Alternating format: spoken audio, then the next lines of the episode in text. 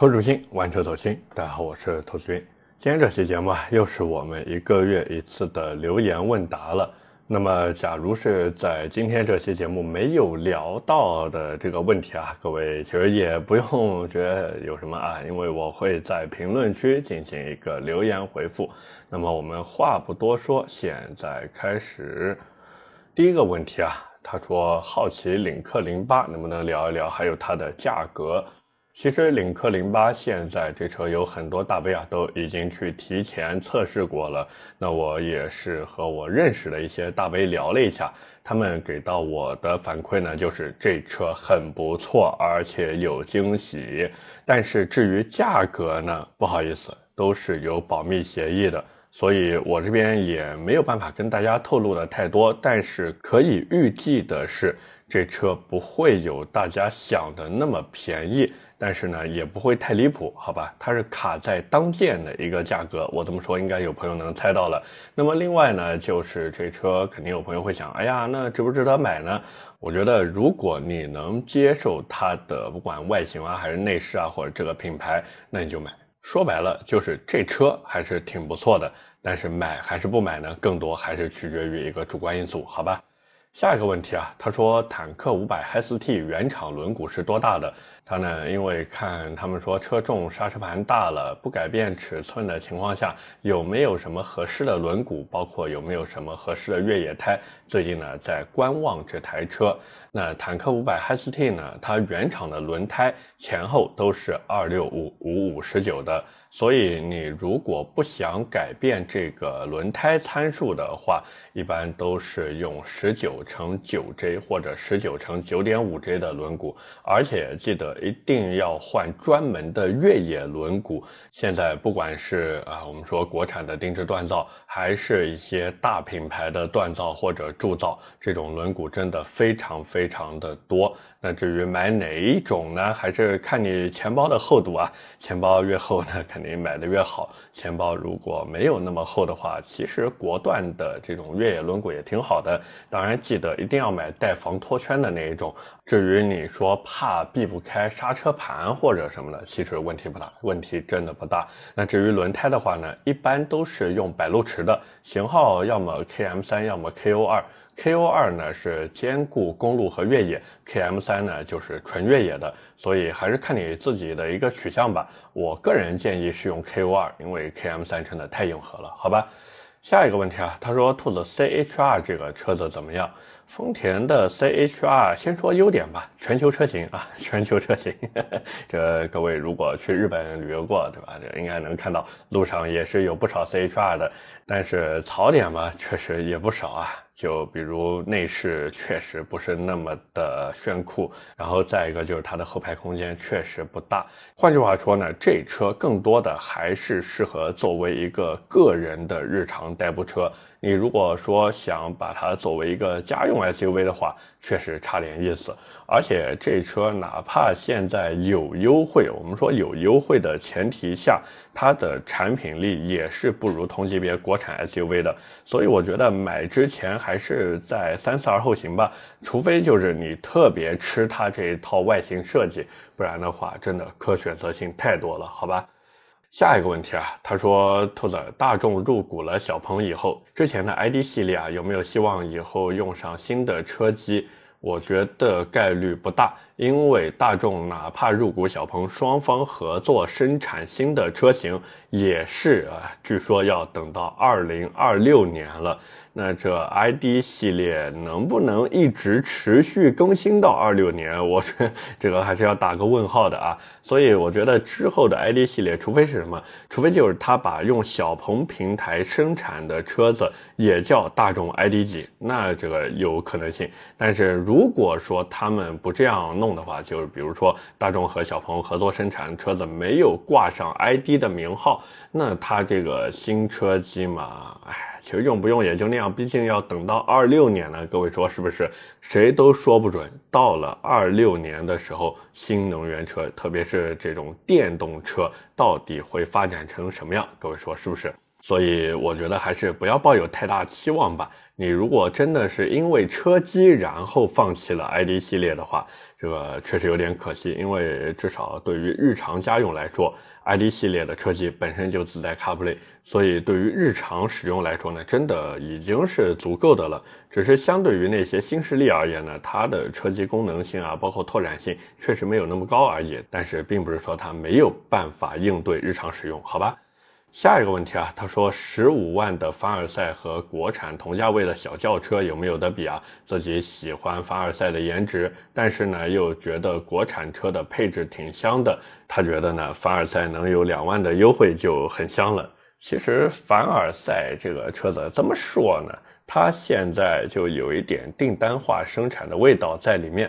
甚至可以说，整个雪铁龙的销售在卖这车的时候都特别的佛系。那我是觉得，你如果真的因为凡尔赛的颜值，然后呢去喜欢上这台车的话，那完全可以买，完全可以买。毕竟你的预算只要能够得上，那有何不可能？你说国产车的配置，对吧？国产车的配置再多再香。但是它并不是你喜欢的那一款，所以我是觉得，与其为了所谓的配置，为了所谓的性价比，然后去选同价位的国产车，还不如为了自己的喜好，然后去冲一把，好吧？下一个问题啊，他说能不能预估一下云朵啊，就宝骏的云朵四六零 Pro 的价格？这个先分享一下网上的谣传啊，谣传，据说三六零就三百六十公里续航那个低配八万九千八，高配九万六千八，然后四六零就四百六十公里续航的呢，一共三个配置，低配十万九千八，高配十一万六千八，顶配十二万九千八。但是我是觉得这个价格可能性啊会比较低，因为云朵的定位摆在这个地方，所以它的价格你说卖个。八九万块钱，虽然八万九千八也基本上等于九万了啊。你说卖个九万、十万起步，然后四六零续航能卖个十一万起步。这个价格，嗯，确实我是觉得偏低的。如果真的卖这个价格还是不错的，但是大概率不会卖这个价。而且这车说实话没什么对手，真的没什么对手。比它好看的比它贵，比它大的比它贵，比它配置高的比它贵，然后和它差不多的这些性价比又不如它。完了再加上牌子摆在这边，五菱最近真的出了不少爆款车型。包括像我之前不太看好的越野，因为越野那个车子，其实我一直觉得它是面向小众消费人群的，纯纯的电动版吉姆尼 mini 啊，对不对？这哎呀，但是那车卖的确实挺不错的，所以五菱应该算是摸到了属于自己的流量密码，包括还有销量密码。那现在的这一台云朵，各位看，我估计啊，我估计应该不会有那么低。这个车子四百六十公里，哪怕是个低配，也要十二万左右；顶配的话，估计能干到十五六万，好吧？下一个问题啊，他说兔子怎么看长城的两类混动平台车型？是依旧像哈弗 H 六混动那样失败，还是会像 SuperPlus DM-i 那样取代燃油版？两类混动品牌哦，他说尤其是坦克五百 PHEV、坦克四百插混、山海炮插混以及猛龙这类城市 SUV 这几款。这个怎么说呢？从我自己角度出发吧，我是觉得这些车子虽然出了，但是呢，应该不会像比亚迪那样全方位取代原有的燃油版车型，因为比亚迪是自己宣布的，说我们以后不造纯燃油车了。所以呢，现在一个要么是 DM-i，要么是 DMP，要不然就是 EV，对不对？但是长城那边不一样。长城的想法或者理念呢，就有一点两手都要抓，两手都要硬。说的再直白一些，他们又舍不得已有的燃油车市场。就比如哈弗 H 六，对吧？它的燃油版卖的不要太好呀，简直就是长城这个 SUV 销量的中流砥柱。但是另一方面，他们又希望能够在新能源的领域里面啊分一杯羹。所以这也是为什么我说长城哪怕出了像现在这些啊，不管是嗨四也好，嗨四 T 也罢，对吧？出了这些车子以后，它的燃油版车型应该还是是会继续卖。但是有一个牌子除外啊，我觉得有一个牌子。除外就是魏牌，因为大家看现在魏新出的这些车子，基本上都是主打新能源了，所以这也算是发出了一个信号，就是以后魏牌的 SUV 都是新能源。但是如果你只是看长城的车或者看坦克的车的话，应该还是燃油和新能源都能买到，好吧？下一个问题啊，他说兔子，我想换静音胎，但是懂车帝呢看到说，其实四轮隔音改造加静音棉才是最好的方式。这个四轮隔音加静音棉的成本太高了，太贵了，而且最关键的是什么？当你做了这些以后，你会发现车子变重了，油耗变高了，真的是这个样子。除了这个以外呢，当你做完这些改造以后，假如说你还是觉得这个静音性能不够，不好意思，你就得再做全车的隔音。好家伙，这一套下来做完，你这车子，哎呀，疯狂增重，真的是疯狂增重。而这不管对于油耗还是动力表现来说，都不是一件好事儿。并且再一个，车辆的 NVH 其实是一个整体性的构造，它不是说单纯的靠这个加隔音就能够保证一个特别良好的 NVH 表现。说句不好听的。NVH 这种东西，在车厂工程师眼里都已经快成为一个玄学了。各位身边如果有认识这个主机厂工程师的朋友，可以问一下。基本上十个有八个都会跟你讲，NVH 是一个玄学，所以这个，哎，我是觉得没必要花这个冤枉钱了。你如果真的觉得车内的静音性不是特别的好的话，两个办法，要么换车啊，这说的有点站着说话不腰疼；要不然呢，就是换一套静音胎。但是你买的时候呢，建议啊，多花点钱买好一点的，并且里面带静音棉的，好吧？只是在这边呢，也是想提醒一下，这种主打静音，特别是里面带静音棉的静音。平台基本上大多数都不是很耐磨，好吧。下一个问题啊，他说兔子想问一下，国内的 Olyns DFV 就是所谓的国行版本和日本进口版本有什么区别呢？其实我觉得没有任何的区别，真的没有任何的区别，因为 Olyns 这个避震本身就是纯进口的。那所谓的日本进口版本有没有一种可能性？我们就是说可能性。它是水货，所以我是觉得真的不要纠结所谓的什么国行版或者进口版本。国行版本你最起码按正规渠道去买的话，该有的质保呀，该有的售后都会给到你。但是你如果买所谓的这个啊，不管日本进口版本还是什么瑞典原装进口版本这种，你如果以后这套避震器在质保期以内出了一些问题的话，那你这个修起来基本上就是一件很头疼的事情，而且自费，这费用真的不低，好吧？所以我是觉得，如果真的想买这个避震器的话，还是那句话，走国内的正规渠道去买就可以了。下一个问题啊，他说他的问题啊有一点奇葩，自己需要一台二十万左右的二手新能源车，主要就是用来午睡，我天啊！然后想要充电方便，两点一线，到单位呢就停地库。因为自己中午午休啊，在办公室实在睡不好。其实我觉得你都有二十万左右的预算了，你为什么要买二手的新能源车？你去买一个新车不好吗？对不对？二十万左右买现在不管是纯电也好，插混也好，买新车真的是躺着随便选啊。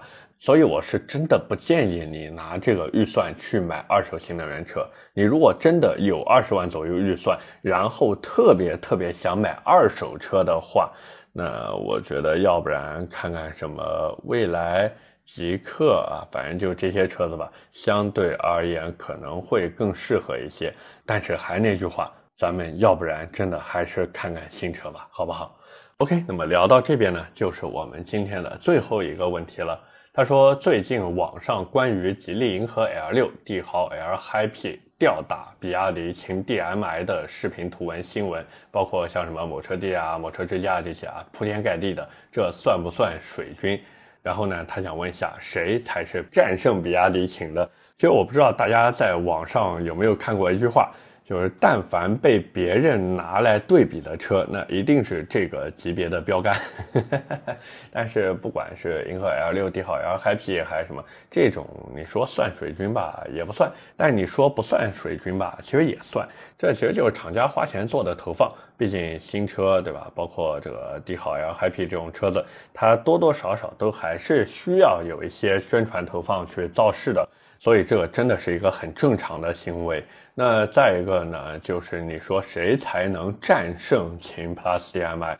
我觉得目前来看的话，没有。这个其实跟产品无关，核心点是什么？消费惯性，就是比亚迪它抢了一个先机，它是第一个去吃螃蟹的，也是第一个敢把价格降得那么低的。其实大家回头看，现在不管是哪一家车企的这种插混 A 级车，其实多多少少它的价格都做不到那么低。就是因为或多或少有一些部件都是需要外采，但是人家比亚迪呢自己造，所以相对而言成本就会更低。那成本更低带来的好处就是售价更低，哪怕有不少车企都说，哎，我们的技术相比于比亚迪的 DM-i 有哪些优势啊？有哪些先进点？就比如很多车企都在说啊，它的那个多档 DHT 变速箱，对吧？就是他们认为自己的多档 DHT 会比比亚迪那边的单档变速箱呢跑高速的时候更省油。但是各位有没有想过一个问题？客户在买车的时候，第一眼看的是什么？看的其实是车辆的售价，对不对？所以说白了就是。无论哪一台去对标秦 PLUS DM-i 的车型，他们最起码在指导价上真的干不太过秦，所以呢，这也就导致了很多人一旦在十万块钱左右想买一台新能源车，尤其是这种插混车型，所以说白了，这就是一个滚雪球啊，像我们打英雄联盟一样，你不管打上路也好，打中路也好，你只要获得了一次击杀。那你往后再去兑现的时候，只要你的操作不失误，只要你正常发挥，顺便呢这个打野再过来帮帮忙，那你这个雪球就是会越滚越大。现在秦 PLUS DM-i 就是这样，它的雪球已经滚起来了。那除非是什么？除非就是有一家车企，他敢不挣钱去卖车，甚至是亏本去卖车。出一台能比秦 PLUS DM-i 价格更低、产品力更强的车型，然后投向市场，并且还花大量的钱去做宣发，同时还能耐得住前期有可能不是那么好的销量，那我觉得这个车能成。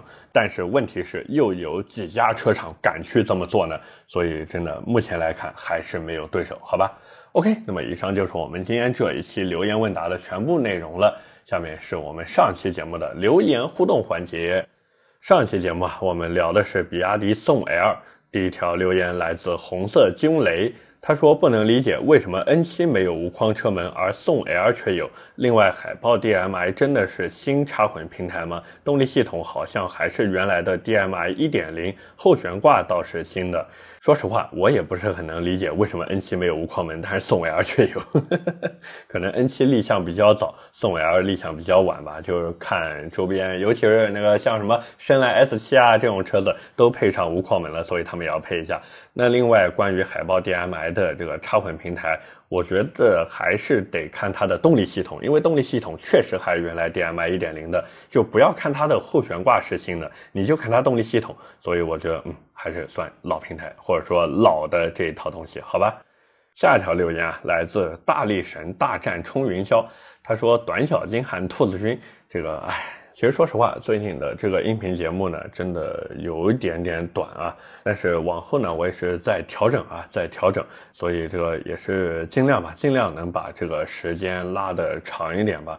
不过以我自己的这个习惯来看，我是怎么说呢？如果有一些没必要的废话，哪怕我在录节目的时候我说了，但是我后期呢还会把它删掉，所以最后大家听到的节目呢，就是可能没有想象的时间那么长，但是该说不说，浓缩的都是精华，好吧？最后一条留言啊，来自 R Y U S E I，他说充电桩不是通用吗？他自己经常用小鹏跟蔚来的充电桩。确实，充电桩是通用的，但是现在各家车企呢也是在做限制。就比如，据说啊，有的车企它会进行一个怎么说呢？就相当于一个识别啊。就如果识别到不是他们自己的这个品牌的车辆的话呢，那它呢就直接不给你充。当然，这个还是在一个设想阶段。毕竟这种事情，你说讲是容易，真做起来呢，其实难度还是比较大的。而且，其实新能源车现在有一个好处就在这边，所有的充电接口都是通用的。所以各位如果买了新能源车啊，想去充电的话，这个只要有电桩，基本上都能用。而且再加上现在的充电站也是越来越多了嘛，所以这也是为什么很多新能源车主觉得，哎，好像充电没有以前那么困难了。其实原因就在这个地方。包括其实各位如果看网上，尤其是像某鱼这种平台，也是有很多人在卖各个品牌的充电桩。其实就是因为充电桩，尤其是那个充电接口是通用的，所以呢就可以用啊，就那么简单。